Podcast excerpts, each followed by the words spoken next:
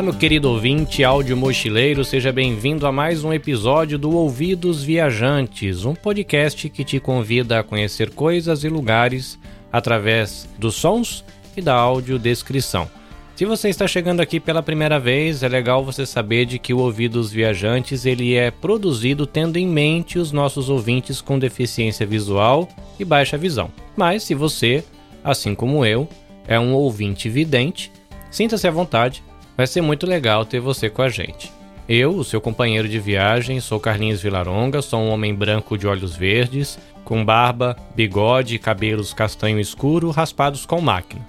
Eu uso óculos preto de armação plástica retangular, eu tenho 42 anos, 1,78m e por volta de uns 69 quilos. Eu vivo na província de Shizuoka, no Japão, e eu tô aqui com a minha família desde 2003. Esse é o episódio de número 8 e atendendo ao pedido dos nossos ouvintes, nós vamos dar um passeio de trem.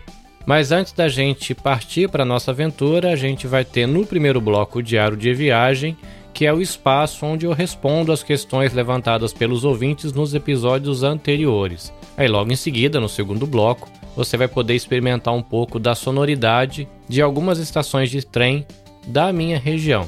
E é isso, meu querido ouvinte áudio mochileiro. Meu convite é que você tire a sua criatividade da mochila, deixe os seus ouvidos bem atentos e tenha uma boa viagem.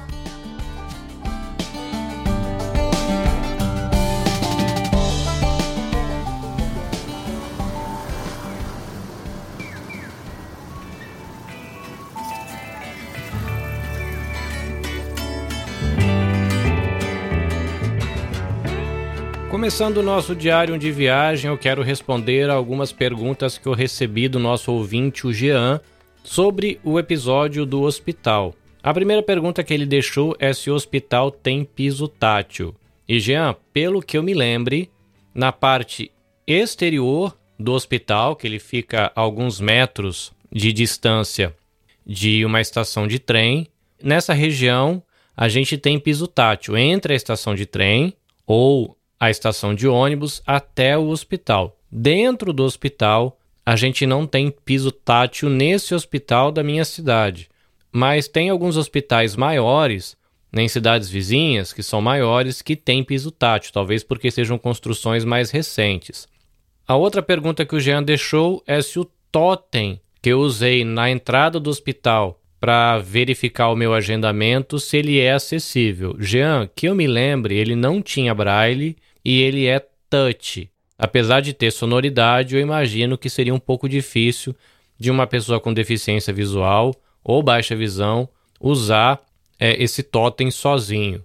A outra pergunta que ele deixou é se na tela que mostra a senha do seu atendimento se tem algum sinal sonoro narrando né, o número da senha. Não tem. É um bip ou um sinal sonoro. E se você não for para o consultório, uma das enfermeiras vai vir chamar o seu nome. Então é um recurso que eles têm ali, né? Um bip, o vidente vai olhar a tela e quem não é vidente vai ficar ali sentadinho esperando e a enfermeira vai vir até você e te conduzir até o consultório, que acontece também com pessoas com dificuldade de mobilidade, pessoas com perda de audição por conta da idade também são auxiliadas dessa maneira.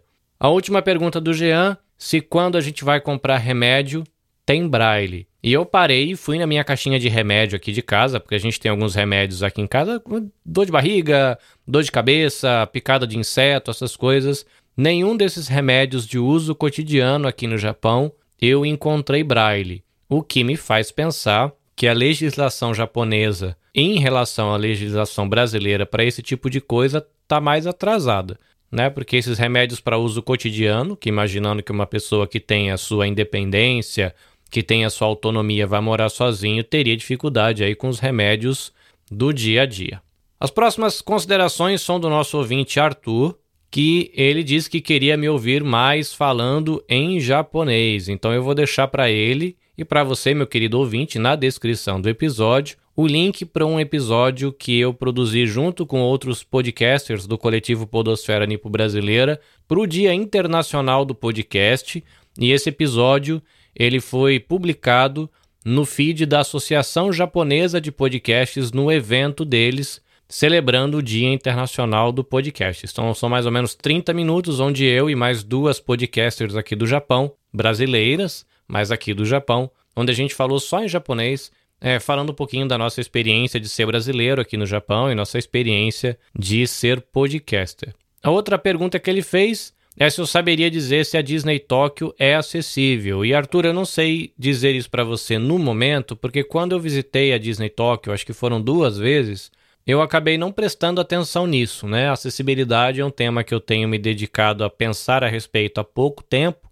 Então, quando eu fui, alguns anos atrás, eu não observei isso. Mas, né, como você mesmo perguntou, seria possível produzir alguns episódios lá na Disney de Tóquio? Sim, é possível.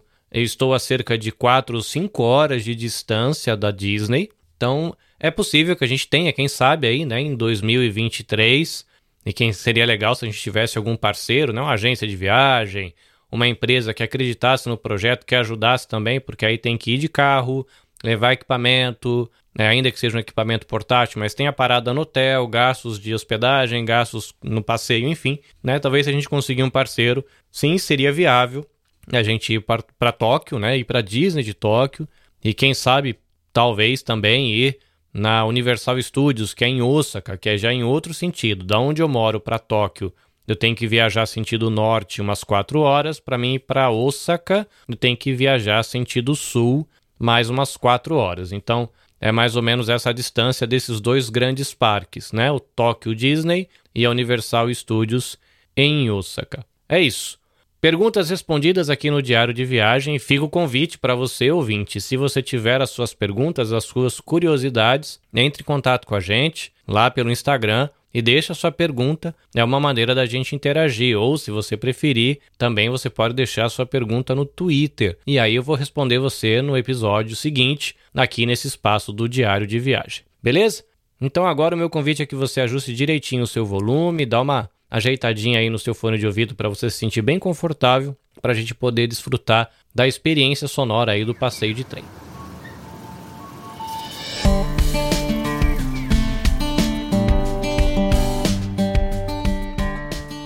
Esse episódio ele foi gravado no dia 4 de setembro e era um dia claro. Isso foi até bom porque os dias anteriores dessa gravação tinha passado um tufão que nós aqui chamamos de taifu, e taifu é uma chuva de verão no Brasil, né? Muito vento, muita chuva, mas no dia da gravação estava um dia de céu claro, uma brisa agradável, estava um pouco quente, 32 graus, mas ainda assim na sombra estava bem gostoso. O trecho que a gente fez foi entre a estação de Takatsuka, que fica na província de Shizuoka, até a estação de Hamamatsu, que também é dentro da província de Shizuoka. É uma cidade vizinha aqui onde eu moro.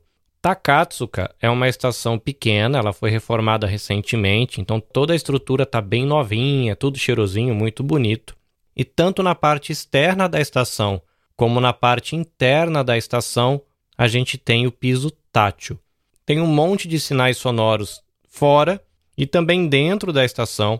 Vários desses sinais sonoros eu ainda não sei interpretar, apesar de que eu acredito que eles são pensados para se comunicar com os passageiros que tenham deficiência visual ou baixa visão. A estação de Hamamatsu, que é o nosso destino, já é uma estação maior. Aí nessa estação se cruzam várias linhas de trem de várias companhias, inclusive as linhas de trem bala. E aí na frente da estação de Hamamatsu, que é uma cidade grande, tem mais de um milhão de habitantes, tem um terminal de ônibus e tem uma área grande de táxi, porque se movimentam muitas pessoas, muitos estudantes, tem muito estrangeiro é, na cidade ali também. E nessa cidade e na região de Hamamatsu, a gente tem uma comunidade brasileira muito grande. E é por isso que a gente está indo para Hamamatsu, porque nesse dia aconteceu o Brazilian Day, que foi o primeiro Brazilian Day na cidade de Hamamatsu. Normalmente ele acontece em Tóquio e fizeram a primeira edição na cidade de Hamamatsu, já que tem um montão de brasileiros na região. Para você ter uma ideia, nas eleições tinham mais de 10 mil eleitores brasileiros para vir votar no consulado da cidade de Hamamatsu. Mas voltando ao Brazilian Day, é um evento que reúne vários artistas da comunidade aqui da região, vem também personalidades, artistas do Brasil se apresentar no evento, E a gente tem ainda os empreendedores da área de alimentação, né? Brasileiros que têm lanchonete, pizzaria, hamburgueria, enfim. A galera monta, né, como se fosse uma feirinha e você apresenta um pouco da culinária brasileira é, para o brasileiro que sente saudade da culinária, mas também para o japonês e para os outros estrangeiros que circulam ali na região da estação, porque o evento acontece bem do lado da estação. Então esses estrangeiros e os japoneses acabam passando ali, experimentam um pouco da música, da dança do Brasil e ainda pode comer um petiscozinho, um cachorro quente, um hambúrguer, um pastel, né, tomar uma garapa, a galera tomava caipirinha, enfim. É um pouco dessa experiência que a gente tem ali no nosso destino, que é Hamamatsu. Mas agora voltando para Takatsuka, que é o nosso ponto de partida, a primeira coisa foi deixar o carro no estacionamento e caminhar cerca de duas quadras até a gente chegar na estação.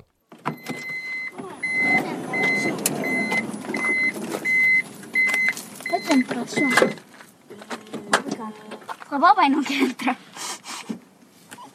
Você não tá com a chave?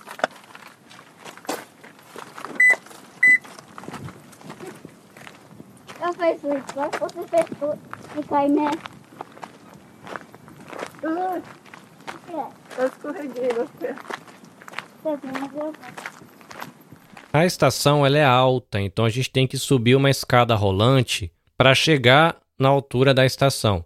Logo que a gente chega na escada rolante, ela começa a funcionar automaticamente. Aí tem um aviso dizendo que essa escada rolante é para subir e vai ter uma voz feminina dizendo para tomar cuidado para você não prender o pé na escada rolante. Saindo da escada rolante, vai ter um outro aviso, mas é de uma pessoa, e não de uma gravação, que estava limpando o piso. Então tinha uma plaquinha no chão dizendo para você tomar cuidado para não escorregar.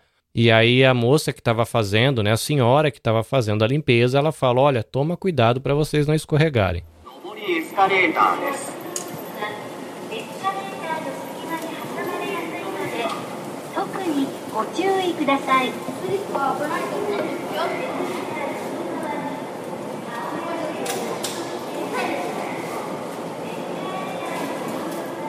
Saindo dessa área que ficava logo de frente com a escada rolante, a gente virou à esquerda, numa espécie de túnel que na verdade estava passando por cima da linha do trem. Aí a gente foi para a maquininha de comprar o ticket. Todo esse trajeto tinha o piso tátil, e a máquina ela é toda acessível, então tem a questão da, vou chamar de audiodescrição, né, onde o atendimento automático ali vai descrevendo, narrando para você o que você está fazendo, e toda a lateral da máquina tinha braille. Então eram botões mesmo, não eram botões digitais, eram botõezinhos de apertar mesmo, e eles tinham braille, inclusive a tabela com preço, nome das estações, uma tabela grande do lado dessa maquininha em braille. Então a gente escolheu a opção, que era uma criança e dois adultos, colocamos as moedinhas e aí a maquininha entrega para a gente três tickets.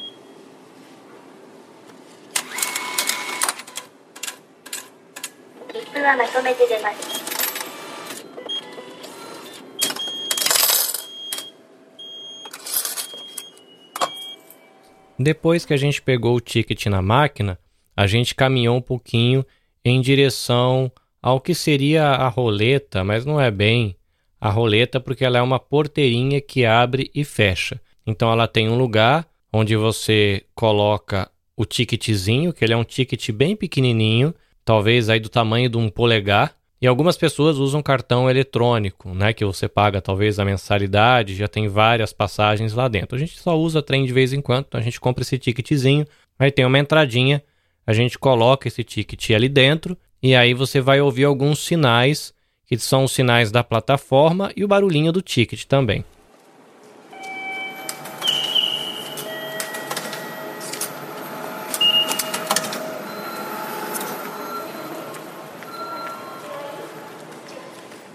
Nessa hora a gente já está ali mais perto da área de embarque, ou pelo menos na área de circulação dos passageiros, já que a gente já passou essa roleta que não é bem uma roleta, que é uma porteirinha. A gente vai caminhar um pouco e eu vou colocar aqui um trechinho de áudio para você ouvir um pouco a ambientação da estação, em especial um som que ele fica na região de embarque, que eu imagino que seja uma maneira de você guiar pessoas com deficiência visual.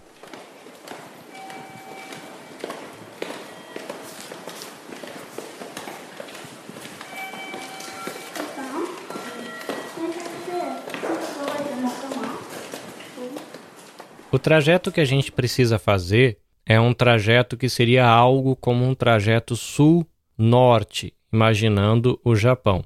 Mas enquanto a gente estava esperando o nosso trem, chegou um outro trem que ele estava fazendo o trajeto norte-sul. É um trem de tamanho diferente, é um trem de modelo diferente daquele que eu iria usar. Então é interessante a gente gravar aqui. Você vai ouvir a locução automática que a estação tem quando o trem se aproxima, que vai dizer qual é o trem, qual é o horário, qual plataforma ele vai parar, qual vai ser o lado de embarque, em que sentido ele está indo, quantos vagões tem. Isso porque acontece às vezes do trem chegar com talvez 12 vagões e em determinada estação seis vagões seguem, vem outra máquina e pega esses seis vagões que ficam e vai para outro sentido. Então ele avisa para você quantos vagões tem, quais vagões vão seguir para qual estação e toda essa orientação acontece aqui. Né? Os trens são elétricos, e aí você vai ouvir um pouquinho aqui da narração é, das vozes né, da estação, uma voz feminina, e também o barulho do próprio trem.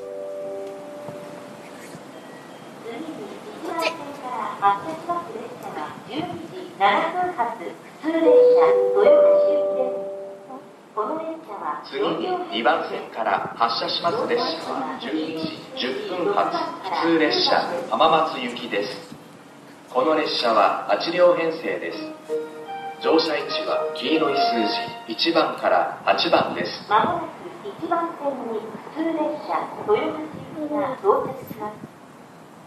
危ないですから黄色いブロックの内側までお下がりください。この列車は4両編成です。乗車位置は E4 番から9番ですこの列車は前坂。電線島荒井町の停車します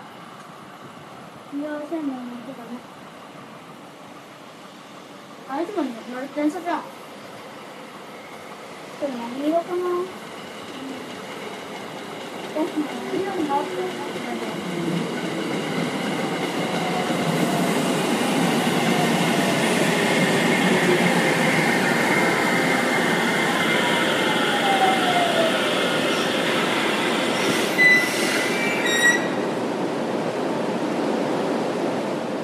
trem ele vai ficar ali na estação um, dois minutinhos, às vezes um pouquinho mais. O que é incrível no sistema de trem japonês é a pontualidade. Se você estiver na estação e parar um trem 2 e 14 e o seu trem é de 2 e 16, provavelmente você vai entrar no trem errado. Né? Então aí eles chegam no horário e se chegarem um, um minuto adiantado, eles vão ficar parados um minuto para sair exatamente no horário. Como esse não era o trem que a gente queria embarcar, a gente ficou ali, tem o movimento da galera, mas esse trem seguiu, né? Não era o nosso trem.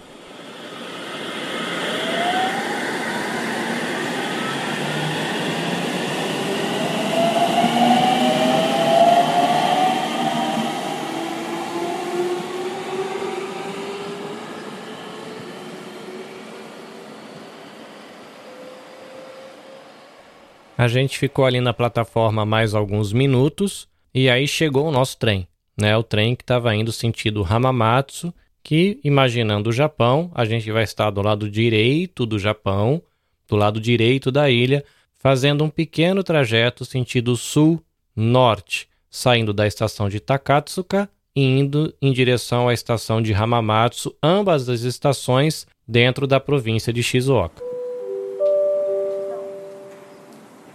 次に2番線から発車します列車は12時10分発普通列車浜松行きです。この列車は8両編成です。乗車位置は黄色い数字1番から8番です。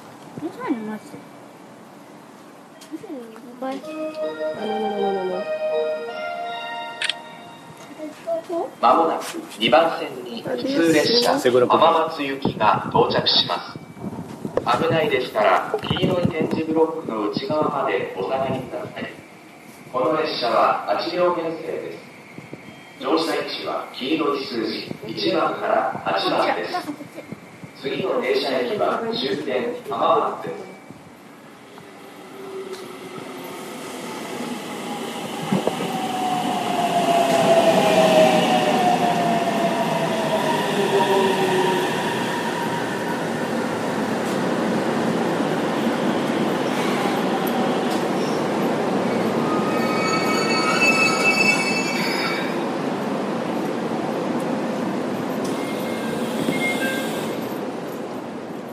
Aqui no Japão tem toda uma regra de etiqueta. Então, nas estações existem umas linhas no chão, pelo menos na minha região. Parece que Tóquio, Osaka é um esqueminha um pouquinho diferente, mas na minha região a gente tem umas linhas no chão dizendo onde você deve ficar. E na hora que o trem para, essa linha está fora da saída da porta. Então a galera toda sai primeiro do trem e só depois as pessoas começam a entrar. No caso da região onde eu moro, que é uma região de cidades pequenas, a gente não tem nem a pessoa lá fora organizando, faz parte da cultura. Né? A porta se abre, todo mundo que está fora do trem está quietinho esperando, a galera que quer sair sai. E aí, nesse momento, a gente entra. E aí você já vai ouvindo na próxima sessão o som de dentro do trem. Aí vai ter um sinal, a porta ela vai se fechar e o trem vai sair para a gente aí passar alguns minutos nesse trajeto.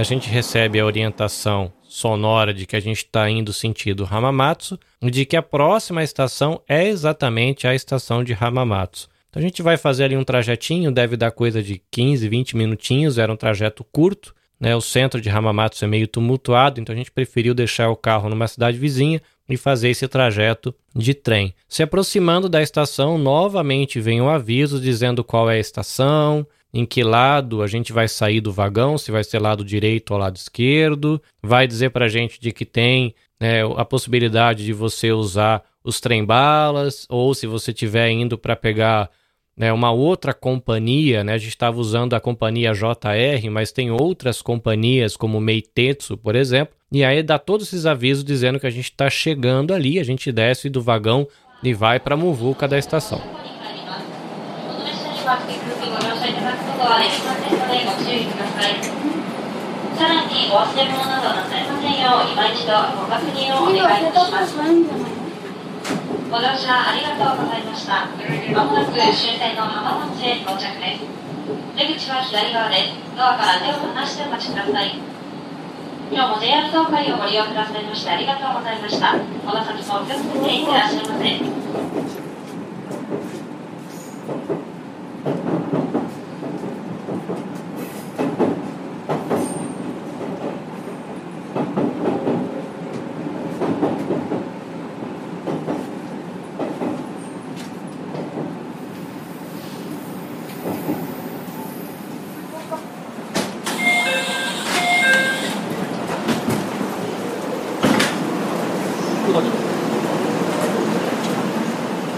Apesar de ser domingo, a estação ela está bem movimentada e ela tem um montão de estrangeiros. Então a gente olha para a galera, tem pessoas que você percebe que são talvez americanos, vários latinos de várias nacionalidades, muita gente da Ásia, pessoas do mundo árabe. É uma cidade comercial, né, a maior cidade da região aqui onde eu moro. Então tem muita galera, gente fazendo turismo, muita gente falando inglês e falando trocentas outras línguas que você não faz ideia do que é. E a gente segue por um corredor que é como se fosse uma seção comercial da estação. Tem várias lojas, lanchonetes, restaurantes, enfim, um montão de coisa.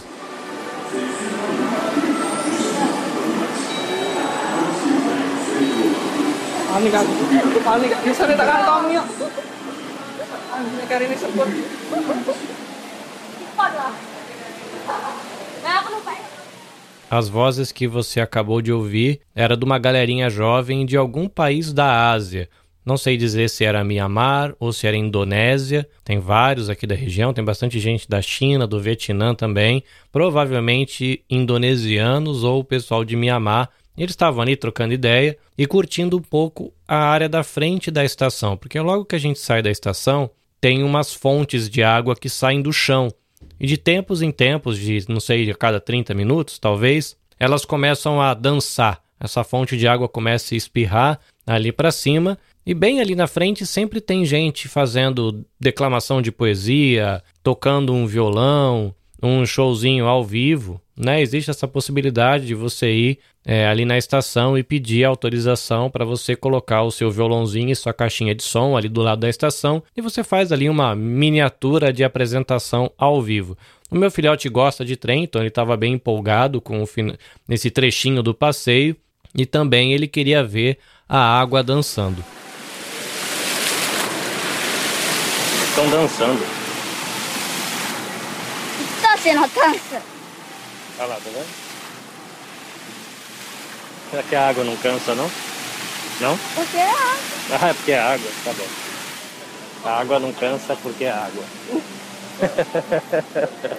a gente fica alguns minutos ali desfrutando da fonte de água e depois a gente vira para o lado esquerdo e caminha alguns minutos em direção ao local onde está acontecendo a festa do Brazilian Day, e a gente chega justamente do lado do palco onde está rolando ali um showzinho.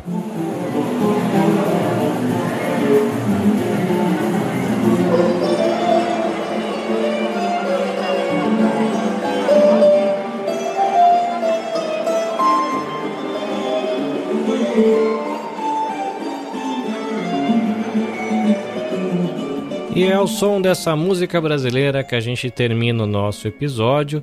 Espero que você tenha gostado do passeio de trem. Se você tiver alguma dúvida, alguma curiosidade, fica o convite, arroba anabecast.jp no Instagram e arroba anabecastjp no Twitter para você mandar suas perguntas, tirar as suas dúvidas ou mesmo simplesmente deixar os seus comentários é, e a gente vai interagir com você no episódio seguinte. Tá bom? Foi bom ter a sua companhia. Fico feliz de poder ter passado esses minutos com você e espero que você tenha se divertido. Até a próxima. Sayonara.